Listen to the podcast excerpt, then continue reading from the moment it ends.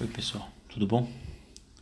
Então, rapidamente passemos então a apresentação do nosso curso, curso de literatura. Vou fazer uma breve apresentação a respeito de quem eu sou, um pouquinho do meu trajeto, da minha trajetória de vida, para a gente então passar a falar a respeito do motivo que nos levou então a montar esse, essas audioaulas. Vamos lá. Bom, eu sou professor de literatura, sou formado em letras. Eu nasci então na cidadezinha de Jaru, no estado de Rondônia. Sempre estudei em escola pública. E em 95, meu pai resolveu se mudar daquela cidadezinha. Viemos então para São Paulo, ele veio aqui para estudar.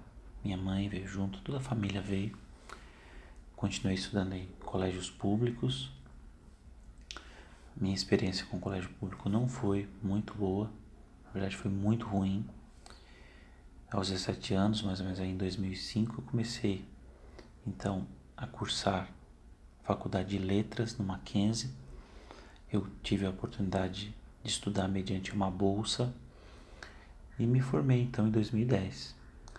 Posteriormente, eu fiz um curso de especialização em língua portuguesa e literatura e em 2015 eu comecei o meu mestrado. Bom, desde a graduação eu já sou professor, então comecei muito cedo na profissão. Primeiro eu comecei dando aula em escolas públicas e depois tive oportunidade em colégios particulares e estou aqui com vocês hoje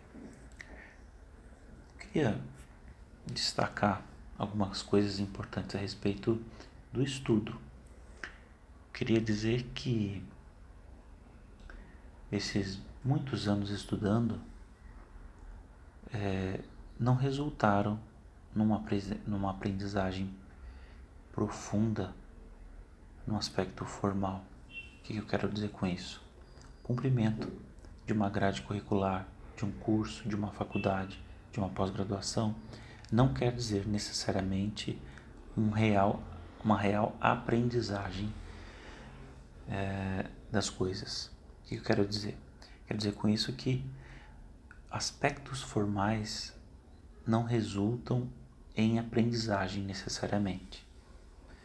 Então, hoje o que eu vejo no ambiente de estudo de vocês é uma confusão muito grande entre a formalidade do estudo, ou seja, tudo aquilo que você deve fazer para alcançar nota são aspectos formais, ok? Nem sempre estão relacionados com a realidade da vida e a realidade daquilo que você está de fato estudando, ok? Então é muito fácil a gente confundir formalidade com a nossa realidade. Veja, as suas notas, elas são um aspecto formal daquilo que possivelmente você veio aprender com a realidade do seu estudo, mas nem sempre a realidade do seu estudo condiz com a formalidade daquilo que você aprendeu.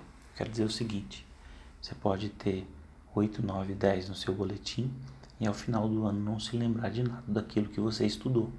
Isso é muito comum. Então, é preciso que a gente é, separe com muita clareza o que, que é a formalidade de trabalhos, avaliações e coisas do tipo e a realidade da aprendizagem. Então, o que eu proponho a vocês é uma aprendizagem verdadeira, tá? Esse, inclusive, é um dos motivos pelos quais eu estou gravando as nossas aulas. Não é? Por quê? Porque a aprendizagem ela, ela tem que ser sincera. Como é que você aprende de forma sincera? Você simplesmente diz a si mesmo que você não sabe alguma coisa, então resolve querer aprender sobre aquilo. Então é preciso que você encare isso com, com verdade, com sinceridade para que de fato você aprenda e viva a, essa formalidade com realidade, ok? É preciso que a gente concilie então essas duas coisas, a formalidade de tudo aquilo que você deve fazer com a realidade daquilo que você realmente deve aprender. E uma dica, né? Tente aplicar ao máximo tudo aquilo que você estiver estudando em sua vida cotidiana. Quanto mais relações você puder estabelecer entre aquilo que você estuda em sala de aula, ou que ouve comigo, ou que lê no livro texto, com a sua realidade, com a sua vida cotidiana, mais você vai aprender o conteúdo estudado, ok?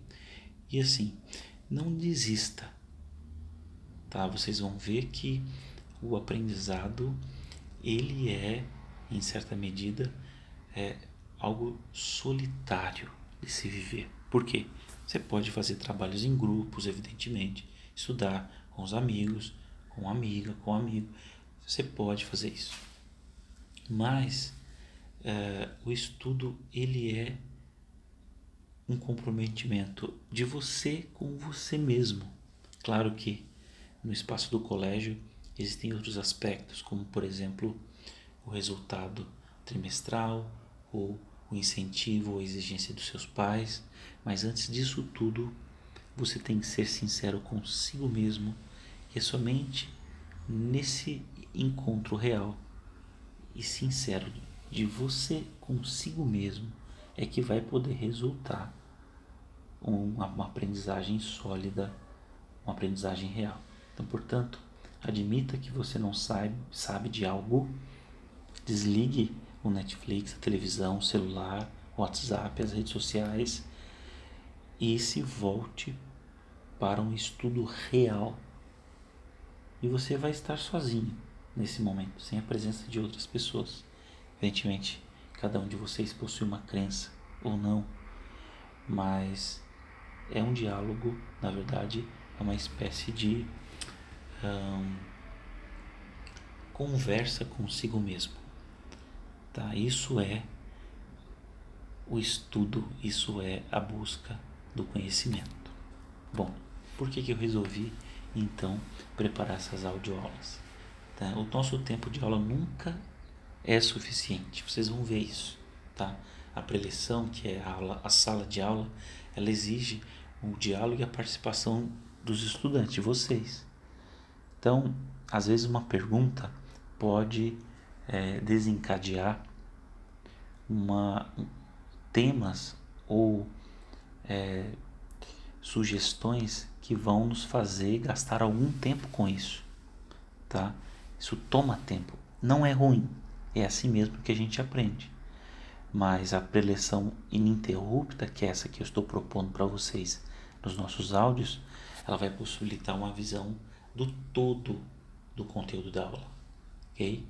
E nada impede que na aula seguinte vocês venham, perguntem, tirem dúvidas em sala de aula e procurem né, sanar aí é, quaisquer dúvidas possíveis, tá?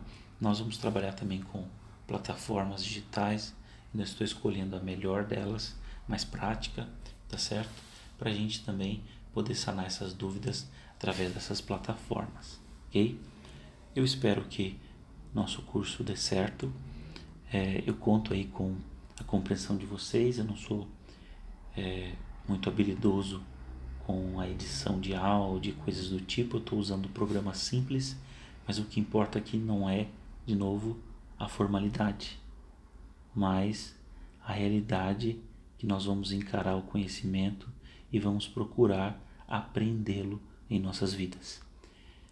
Bom, nos vemos no nosso próximo áudio, nossa próxima aula. Fiquem com Deus e até mais.